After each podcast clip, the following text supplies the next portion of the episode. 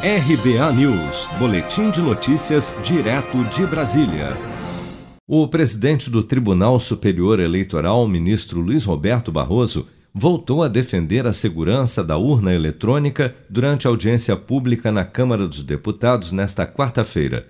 Segundo Barroso, o processo eleitoral eletrônico é seguro, transparente e, sobretudo, auditável e para ele a implantação do voto impresso só aumentaria o risco de fraudes. Vamos ouvir.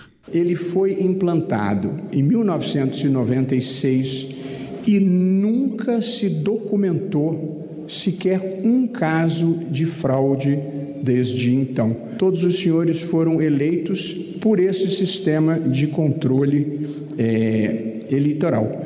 Portanto, o que nós fizemos com o sistema eletrônico de votação foi derrotar um passado de fraudes que marcavam a história brasileira no tempo do voto de papel. A posição do TSE no tocante ao item segurança é de que a introdução do voto impresso seria uma solução desnecessária para um problema que não existe, com um aumento relevante de riscos.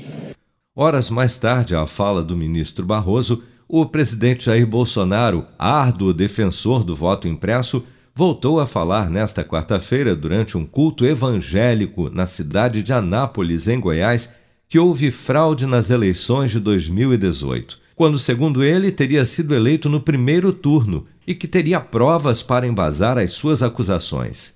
Eu fui eleito no primeiro turno. Eu tenho provas materiais disso.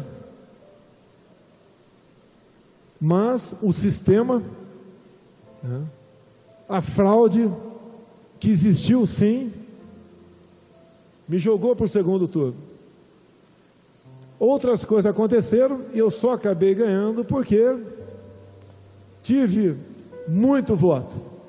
E algumas poucas pessoas que entendiam de como evitar ou inibir que, que houvesse a fraude naquele momento, nos elegemos.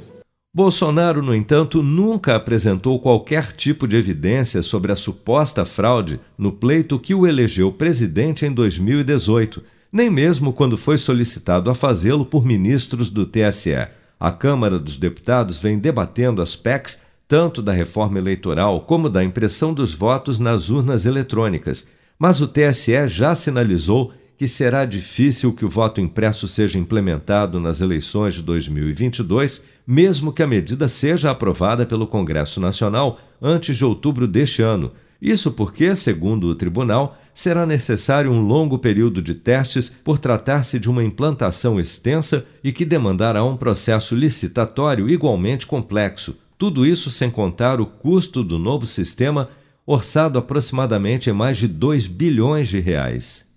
Se você quer começar a investir de um jeito fácil e sem riscos, faça uma poupança no Sicredi. As pequenas economias do seu dia a dia vão se transformar na segurança do presente e do futuro. Separe um valor todos os meses e invista em você. Poupe com o Sicredi, pois gente que coopera cresce com produção de Bárbara Couto, de Brasília, Flávio Carpes.